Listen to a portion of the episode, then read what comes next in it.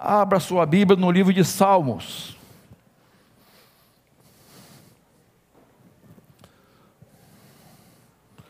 Bom, já posso tirar a máscara, né?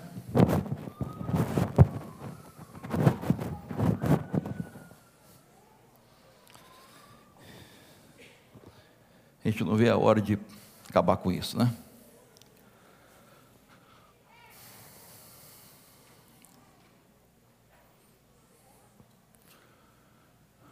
Muito bom estarmos juntos para adoração e louvor ao nosso Deus, ter a sua assistência também, lá da sua casa, de outros lugares que você está nos acompanhando. E nós temos falado nesses últimos cultos sobre batalha espiritual. E hoje de manhã nós falamos de um revestimento que vem de Deus, que se chama armadura de Deus, para vencermos essa batalha espiritual, para permanecermos firmes, como vimos hoje de manhã. E o Salmo 91, queridos, é um salmo de combate. O salmo que é um brado de guerra é um grito de vitória, que você conhece muito bem.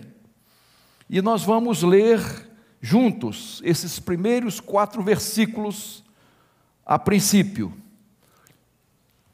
Vamos ler juntos então? Vamos lá. A que habita no esconderijo do Altíssimo e descansa à sombra do Onipotente, diz ao Senhor: Tu és o meu refúgio e a minha fortaleza, o meu Deus em quem confio. Pois ele livrará você do laço do passarinheiro e da peste perniciosa.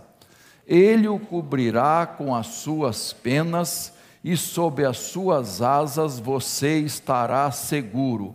A sua verdade é proteção e escudo. Vamos lá? Acabou? Faltou um ainda, né? Não, é isso mesmo, quatro, até quatro. Depois a gente vai seguir.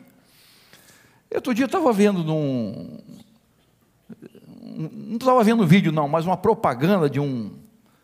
Eu acho que é vídeo mesmo, sei lá.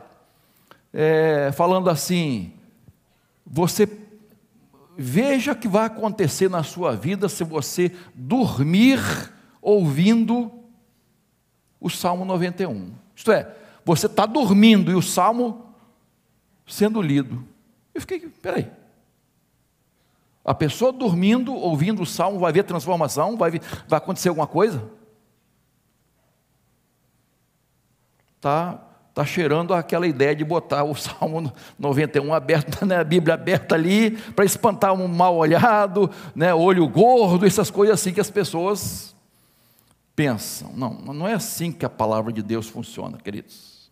A Bíblia é a palavra de Deus e poderosa. Nós vimos isso de manhã. Poderosíssima. Mas ela passa a ter poder na nossa vida quando ela é praticada. A gente lê, estuda, medita e pratica. E aí nós vamos ver, não é?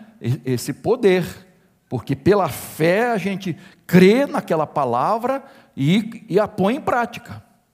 Senão, meus irmãos, não, não, nada vai funcionar. Né? Então, ah, nós vamos ver neste salmo que o Senhor peleja por nós, Ele está conosco, Ele está ao nosso lado, Ele é a nossa proteção, nosso refúgio verdadeiro, a nossa segurança total. Por isso eu eu, eu intitulei esse sermão Protegidos pelo El Shaddai. E daqui a pouquinho eu vou dizer porquê. Né? Então, em, no Senhor nós temos a proteção total. Proteção total.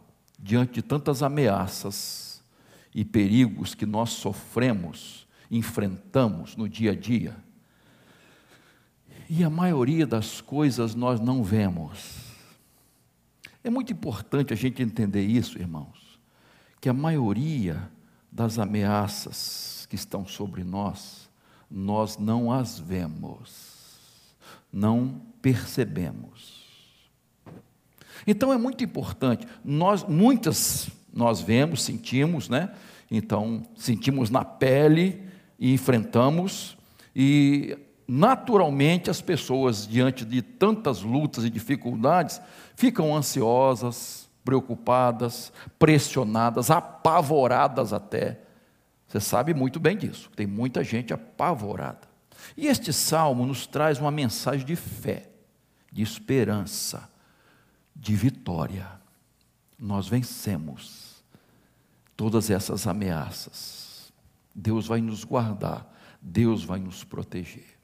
Então, deixa a Bíblia aberta aí ou acessada, nós vamos olhar esse salmo todo Tá? Então, por favor, examine aí a palavra de Deus. É importante você examinar a palavra de Deus, ver que o que está sendo dito está aí mesmo, tá? Então, a primeira coisa que eu quero destacar aqui, irmãos, uma grande lição desse Salmo 91, que nós tanto conhecemos, ele nos ensina quem nos protege. A primeira mensagem deste salmo é quem nos protege. Verso 1, que nós já lemos, né? aquele que habita no esconderijo do Altíssimo e descansa à sombra do Onipotente. Verso 2: Diz ao Senhor: Tu és o meu refúgio e a minha fortaleza, o meu Deus em quem confio. A primeira coisa que o salmista faz, e há muitos escritores que atribuem a Moisés este salmo, tá? não temos aqui exatamente certeza, mas muito, a maioria dos escritores bíblicos é, dão, é, dão a autoria desse salmo a Moisés. Então a primeira coisa que esse salmista faz é proclamar bem alto, preste atenção, bem alto o nome do Senhor. A primeira coisa que ele faz é falar, gritar, proclamar bem alto o nome de Deus. Ele então dá quatro títulos para Deus. Deus se revelou através de nomes, naquilo que ele fazia, para as pessoas o conhecerem. Por isso que Deus tem diversos nomes, é chamado por diversos nomes, porque ele se revelou através desses nomes. Então, uma tradução literal em relação ao nome de Deus aqui nesses dois versos, ficaria assim: olha, o que habita no esconderijo de Elion e descansa à sombra do El Shaddai, diz a Yahvé, meu refúgio, meu e meu baluarte, Elohim meu, em quem confio. E é assim que está no original hebraico quatro nomes nesses dois versos para Deus. E você sabe que Elion ou El Ion, né, é Deus Altíssimo, El Shaddai é Deus Todo-Poderoso, e Yahvé é o Eu Sou, que foi revelado a, a Moisés, né, o Deus eterno, autoexistente, e o Elohim, que é o Deus Criador, que aparece lá em Gênesis 1:1, lá no início da criação, tá? Então, ah, por que esse salmo começa assim? Por que o salmista, nesses dois primeiros versos, ele faz isso? Exatamente, irmãos, porque não tem forma melhor de começar, de enfrentar uma batalha citando o nome de Deus. É, é como se fosse um grito de guerra, queridos. É como se ele estivesse proclamando o nome de Deus, como se fosse um grito de guerra quando ele fosse enfrentar o inimigo. Então, pastor, nós não estamos em guerra, mas estamos. Na verdade, estamos. Quantas adversidades nós estamos enfrentando? Quantas lutas? Quantas dificuldades nós enfrentamos? quantas situações que o inimigo coloca diante de nós. Então, queridos, quando o salmista faz isso, nós entendemos que ele está dizendo assim: ó, a melhor forma de você enfrentar as adversidades, as lutas, as guerras espirituais, é você proclamar o nome de Deus, você se apossar do nome de Deus, desse Deus Todo-Poderoso, esse Deus Altíssimo está comigo, esse Deus Todo-Poderoso está do meu lado, neste momento de batalha, de luta. Você conhece Romanos 8, 31 a 39, que tem o título assim: Cântico de Vitória. E como é que começa esse cântico de vitória? Romanos 8, 31. Se Deus é por nós, quem será contra nós? Olha como esse cântico começa: Se Deus é por nós, quem será contra nós? Olha o brado de vitória que ele começa. Alguém disse com muita certeza uma frase que você conhece, é, diz assim: Não diga a Deus que você tem um grande problema, diga o problema que você tem um grande Deus. É isso aqui, irmãos. É isso aqui, é você dizer ao problema, a dificuldade, a luta que você está enfrentando, eu tenho um grande Deus. E para esse grande Deus, não tem grande problema. Para esse Deus Todo-Poderoso, não existe grande problema. Eu de manhã citei Davi também, mais uma vez, né? Davi e Golias. Se você observar, é exatamente isso que Davi faz.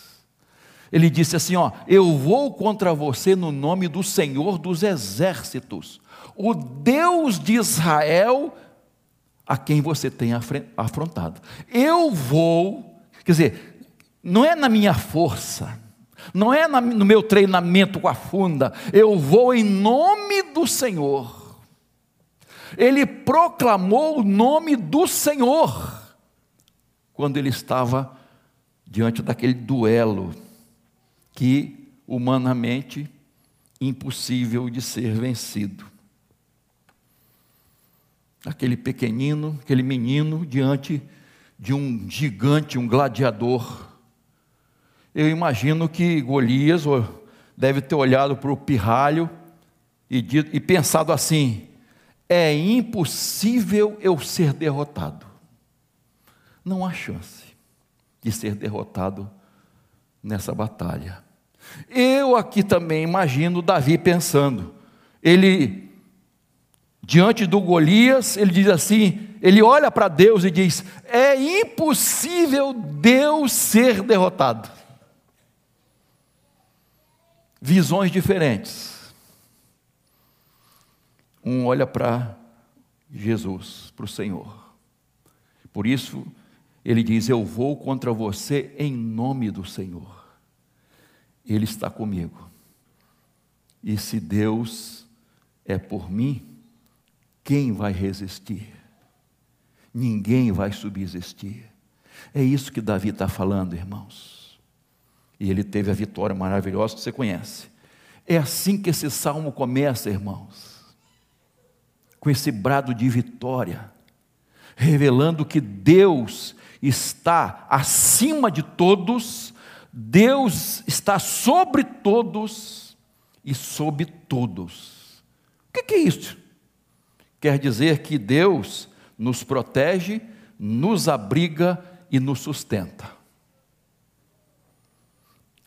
É isso que está dizendo. Agora, há um detalhe, irmãos, nesse nome El Shaddai, El que é Deus, você sabe disso, Shad, né, a ideia, da ideia de, de colo, de seio, de estar nos braços do pai. Não é? Quando o pai, um pai humano coloca seu filhinho no seu colo e abraça. É essa a ideia aqui. Domingo passado eu falei do Salmo 46, né? Isaías Salmo 46, não, Isaías 46, né? Isaías dizendo que Deus, nosso Pai, Ele nos carrega em seus braços. Falamos isso domingo passado. É algo maravilhoso, irmãos. Quando a gente vê, abre a Bíblia, queridos. Por exemplo, o povo de Israel, quando é liberto lá do Egito, você vai ver o cuidado de Deus, a proteção de Deus e o suprimento de Deus com seu povo. Queridos, durante o dia, aquele deserto escaldante, tinha uma nuvem protegendo, dando refrigério ao povo, queridos, e guiando o povo. Durante a noite o frio era insuportável. E o que que tinha? Acompanhando o povo? Coluna de fogo, queridos. Que aquecia o povo e guiava o povo para caminhar também à noite. Tinha água que saía da rocha tinha o pão que descia do céu, o maná. E quando o povo reclamou que, que comia só maná, queria carne, desceu carne do céu, as codornas, as pequenas aves, para o povo comer carne. Você percebe, irmãos, como as sandálias não se gastavam. Percebe como Deus faz? como Ele cuida do seu povo, como Ele protege o seu povo, como é que Ele guia o seu. Ele supre todas as nossas necessidades. E Jesus resume isso aonde? Em Mateus 6, 33, que diz o quê?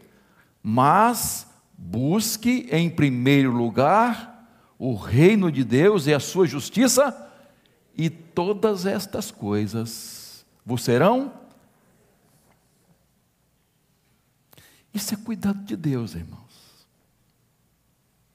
Isso é cuidado de Deus. Eu não preciso ficar ansioso, preocupado, duvidando.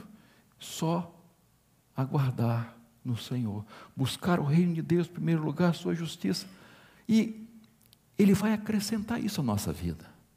Irmãos, é promessa. Deus vai cuidar de você. Deus jamais vai te abandonar. É promessa do Senhor. Amém, queridos? Segundo lugar, vimos então quem nos protege. Agora, de que ele nos protege? E o salmo vai falar de perigos biológicos, sociais, emocionais e espirituais. Veja lá o texto, por exemplo.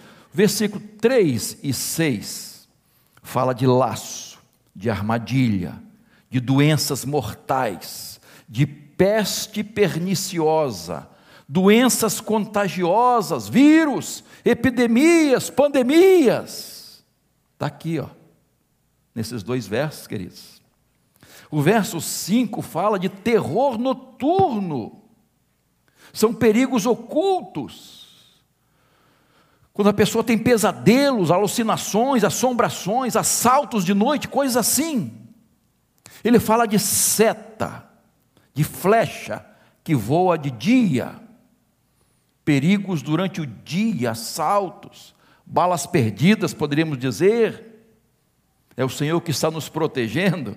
O verso 6, nem é, é, fala de peste que, que se propaga nas trevas a gente pode pensar em, em doenças, desastres. Os antigos judeus acreditavam que haviam demônios que atuavam especificamente ao meio-dia. Na Idade Média, os monges achavam que os demônios causavam ao meio-dia depressão, ansiedade e medo. Crença, né? que essas coisas estão acontecendo? Estão. Verso 7 refere-se a muitas mortes, veja aí, pessoas caindo ao seu lado, à direita, à esquerda, e você não está sendo atingido. Então, assassinatos, suicídios e tanta gente morrendo perto de nós, perto de você, parente seu, amigo, conhecido. Quantas pessoas estão morrendo assim, perto de nós, estão caindo. O verso 10 diz assim: praga alguma chegará à sua tenda, desgraça, iniquidade, tragédia, chegando aos lares, às famílias, irmãos. Quantas coisas têm acontecido às famílias, casamentos sendo desfeitos, lares desmoronando, famílias infelizes, coisas terríveis acontecendo entre pais e filhos. Que tristeza, irmãos. O verso 12 fala de pedras de tropeço, são perigos e obstáculos que estão no nosso caminho.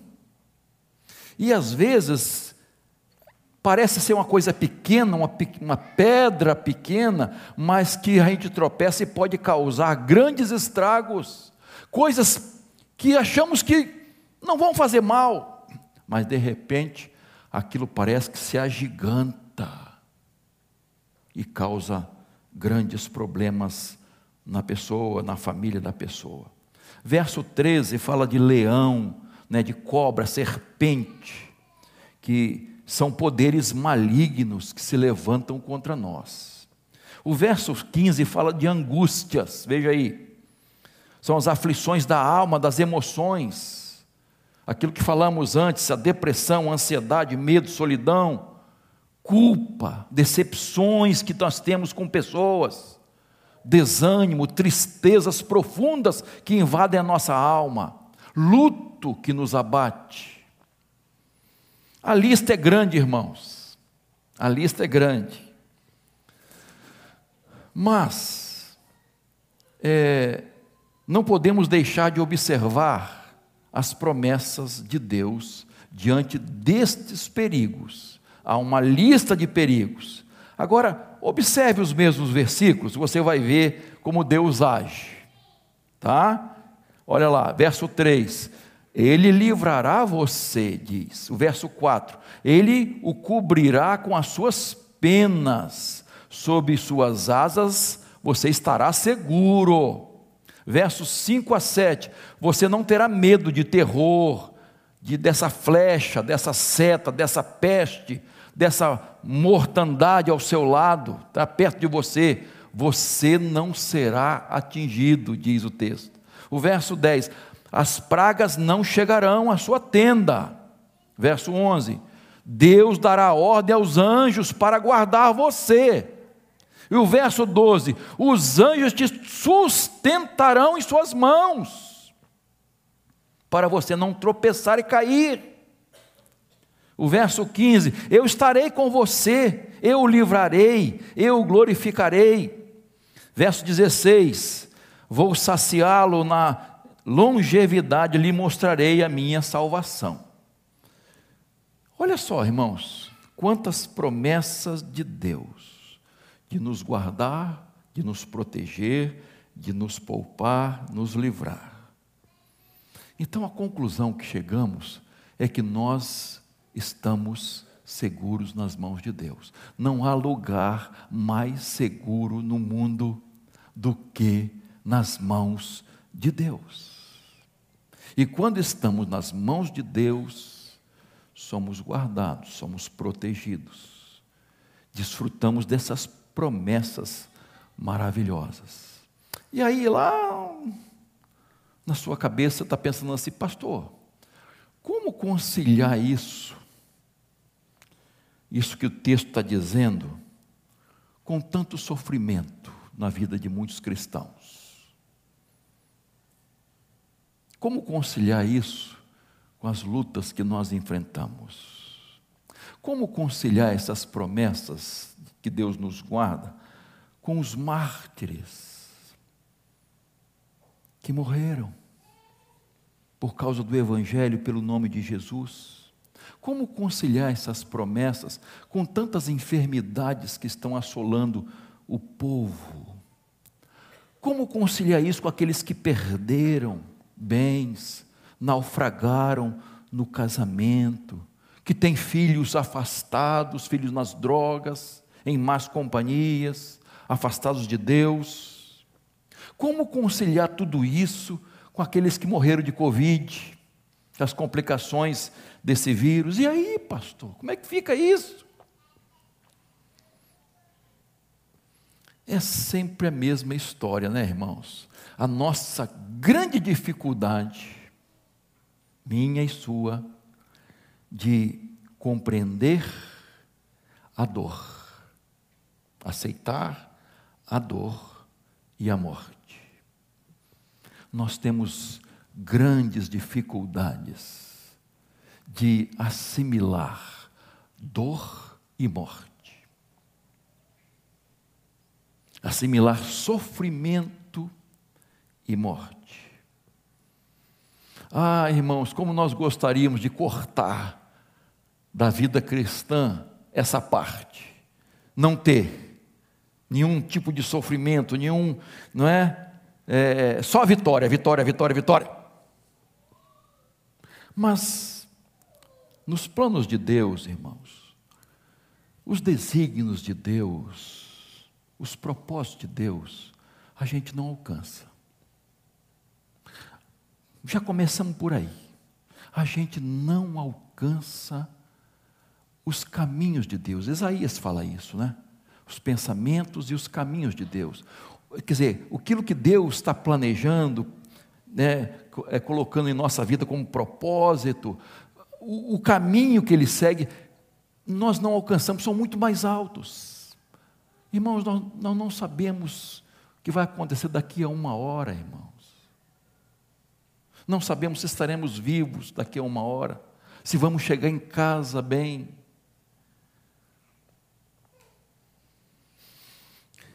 É muito difícil isso, queridos. Então, eu, eu entendo que as promessas do Salmo 91 não foi só para o povo de Israel, para o povo da primeira aliança. Não, queridos. Essas promessas estão presentes hoje. Deus é nosso guarda, nosso protetor, nosso guia. Ele supre as nossas necessidades. Ele nos livra de aflições. E na aflição. Né? A gente, de vez em quando, está ouvindo isso, né? Às vezes Deus não, não livra da fornalha, mas na fornalha, lembrando de, dos três, né? Ah, Deus não livra da cova do, dos leões, mas na cova dos leões. Porque Ele tem um propósito. Queridos, Deus não planeja nada de ruim para a gente. De Deus não pode vir nada ruim. Nenhuma desgraça pode vir de Deus, e, e, e, Tiago fala isso na sua carta. Não pode vir nada ruim de Deus. Deus é bom na sua essência, Ele é amor. Mas Deus permite. Por que, que Deus permite? Porque Ele está vendo o amanhã porque de alguma forma ele vai usar isso para o seu bem, para te abençoar. Deus, irmãos, às vezes nós sofremos porque Deus nos livrou de coisas piores e nós não conseguimos enxergar, e nós reclamamos e murmuramos, mas foi um livramento de Deus. E se não fosse daquela forma, nós não seríamos poupados. Porque nós somos limitados. Irmãos, olhem a, a vida dos grandes homens de Deus. Olhem, vamos estudar, vamos ver. Ah, irmãos, como essa mensagem é forte, mas eu sei que muitos pregadores querem deixar isso de lado não dá ibope, não dá assistência, não enche igreja. A gente gosta só de Hebreus do início, das maravilhas. Mas do finalzinho de Hebreus 11, né? Hebreus 11, que é os heróis da fé, a gente gosta daquele início. Mas o final fala do, dos, dos que sofreram e morreram pela fé, queridos. E os, E os mesmos deram testemunho. E se Deus quiser, eu vou falar isso quarta-feira que vem. Então, deram testemunho de fé. Aqueles que realizaram obras maravilhosas, né? Deus realizou através deles, e aqueles que sofreram e morreram pela fé, deram testemunho. Estevão foi o primeiro mártir do Evangelho, não foi? Morreu com uma espada, foi? Apedrejado. O homem que Deus estava usando poderosamente, de maneira maravilhosa. Esse homem estava sendo usado por Deus, e de repente, ele morre assim. Mas quem estava ali liderando o apedrejamento? Saulo de Tarso. Saulo de Tarso. E ali, Deus trabalha no coração dele. Estevão morreu, mas Deus levantou ali um homem que ia evangelizar o mundo inteiro. Olha os propósitos de Deus, irmãos. A gente não consegue entender isso. A gente não consegue aceitar a morte de João Batista. Que tragédia. E a morte de tantos outros mártires. Mas Deus nos livra até na morte. Até na morte porque Deus é Deus. E quando nós olhamos para Jesus, o Calvário é a grande prova que Deus nos dá, a grande prova que Deus nos dá de que o sofrimento, o sofrimento, segundo a vontade de Deus, tá? Porque tem sofrimento por causa da desobediência. É diferente. O sofrimento, segundo a vontade de Deus, sempre conduz em glória. Sempre conduz à glória. Então, às vezes a gente não entende, mas primeiro vem a cruz, depois a coroa. Deus reserva a coroa. Mas que dificuldade da gente entender isso, né, irmãos? Porque nós vemos o que? O aqui e o agora. Nós olhamos para nós. Nem pensamos na pessoa que morreu, que foi premiada. Nós pensamos em nós mesmos. Nós estamos sofrendo. Um grande exemplo disso, só para encerrar essa parte, é a experiência de Marta e Maria com Lázaro, né? Vocês conhecem muito bem, todo mundo conhece essa história, tem, tem músicas aí falando disso, não é? Uma família querida de Jesus que abrigava Jesus, recepcionava Jesus. Eram amigos, amados. E ele então adoece gravemente. Jesus recebe o recado, ó, aquele amigo do Senhor, que Senhor ama, que te ama, está doente. Em outras palavras, as irmãs estão chamando o Senhor urgentemente lá. E Jesus recebeu o recado, mas não foi. Não foi. Puxa, que desfeita de Jesus, nem para o sepultamento ele foi. Caramba, Jesus não apareceu nem para enterrar. E aí Jesus chega lá, quatro dias, que já estava sepultado. E qual foi a palavra de Marta e depois de Maria? Se o Senhor estivesse aqui, meu irmão não teria morrido. Olha a expectativa delas. Olha a expectativa das duas irmãs. Jesus vai resolver esse problema aqui agora. Mas olha a palavra de Jesus. Eu não disse a vocês, se vocês crerem, vocês verão a glória de Deus? Olha só. Eu não disse a vocês que se vocês crerem, vocês verão a glória de Deus. E aí o que Jesus faz? Ressuscita Lázaro.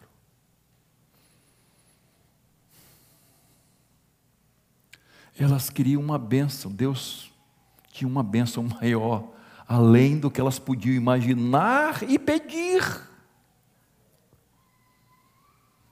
Irmãos, às vezes, a gente reclama de uma certa situação, Deus está preparando coisa melhor para nós. Deus está preparando algo melhor para você, meu irmão, minha irmã. Confie no Senhor. Confie no Senhor. Essas bênçãos são para você. Ele vai atender na hora certa e da forma certa.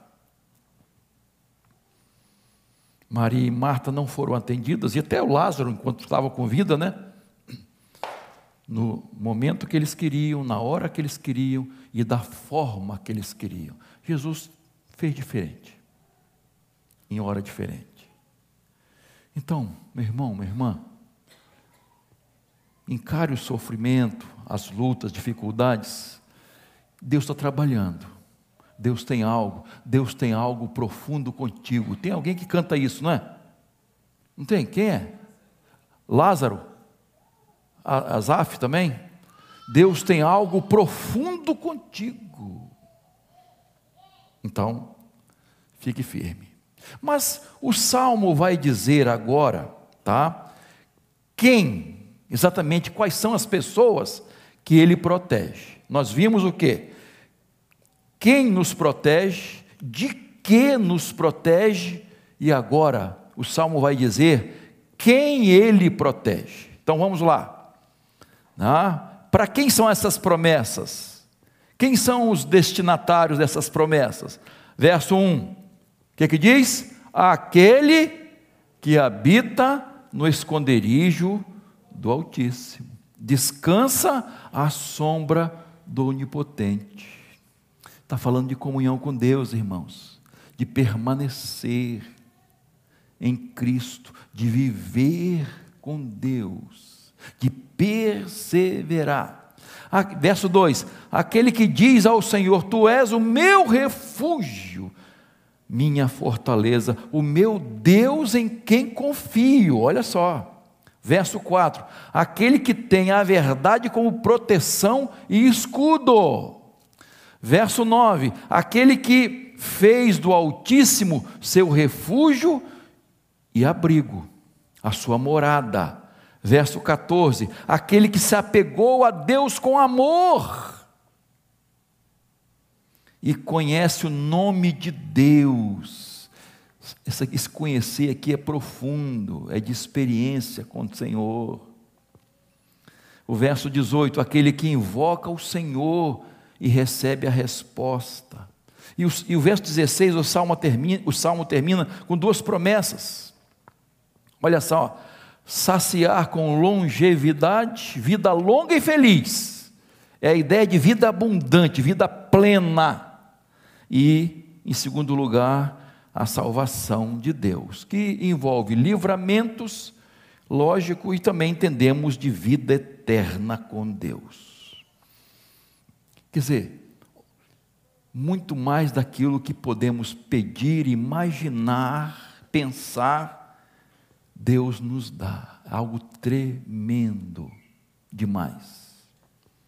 Resumindo, irmãos, para quem são essas bênçãos? A quem essas promessas pertencem?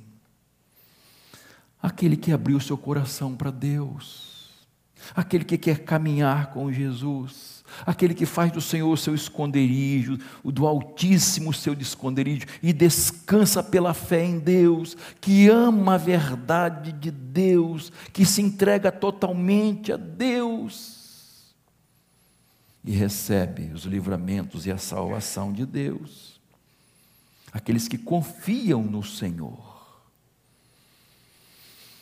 que tem Jesus como Senhor e Salvador, que creem realmente em Deus. Agora observa mais detalhadamente o verso 2, por favor. Verso 2. Tu és, olha, olha a ênfase, irmãos, olha a ênfase. Diz ao Senhor: Tu és o meu refúgio e a minha fortaleza, o meu Deus em quem confio. Você pode observar a ênfase no meu? Meu refúgio, minha fortaleza, meu Deus. Você observa que está falando de algo pessoal, de uma experiência pessoal com Deus. É isso que o salmo está dizendo. Para esses são as promessas do Senhor. Você lembra o Salmo 23? Claro que lembra. O Senhor é o meu pastor, meu, pessoal. Ele pode ser de outro, mas ele é o meu. Experiência pessoal, queridos. E é interessante que não diz que ele foi. Tem muita gente que fala assim, ah, ele foi. Ou então, vai ser. Ele é. Ele é. É presente. Ele é o meu pastor. Você pode dizer isso? Jesus é o meu pastor. Eu sou ovelha de Jesus. Ele me guia, ele me protege, ele me supre, ele me guarda. Ele cura minhas feridas, Ele restaura minha vida. Queridos, assim é o Salmo 23. A proteção do El Shaddai, do Deus Todo-Poderoso, que é oferecida a você, se você quiser o seu refúgio, a sua fortaleza. Se você fizer dele o seu Deus, o seu Salvador, o seu Senhor, essas promessas serão para você. É isso que esse salmo está dizendo. Resumindo, três mensagens do Salmo 91. Primeira, quem nos protege? Elion, El Shaddai, Yahvé, Elohim o Deus Altíssimo, o Deus Todo-Poderoso, o Eu Sou, o Eterno, o Autoexistente, o Criador. De que Ele nos protege? De perigos biológicos, sociais, emocionais, espirituais. E a maioria deles nós nem percebemos. Quem Ele protege? Exatamente o que acabamos de dizer. Os que buscam ao Senhor os que querem habitar com o Senhor, que querem andar com Ele, descansar em seus braços poderosos. Charles Spurgeon foi um grande pregador. E ele comentando esse salmo, ele disse o seguinte: ele explicou da seguinte forma: ele falou, Deus pegou um envelope, Deus pegou um envelope, como se pegasse assim, e colocou todas essas promessas dentro colocou dentro do envelope. E aí, ele assinou como remetente: Eu estou enviando. Meu nome, pá, Deus, Senhor, Todo-Poderoso, Altíssimo. E o destinatário? Ele deixou em branco. Ele deixou em branco. Se você quiser, você coloca seu nome. Se você decidir, você coloca seu nome do destinatário, para isso ser para você, para todas estas bênçãos, proteção, cuidado, suprimento, ser para você. E essa mensagem é para você. Mas a decisão é sua. É sua. Porque Deus já decidiu. Deus sempre toma iniciativa, irmãos. Jesus veio ao mundo. Deus sempre toma a iniciativa e nos oferece vida, paz, vida abundante, perdão, salvação, vida eterna. Ele nos oferece, mas a decisão é sua, é minha, pela fé. Curve sua cabeça, por favor.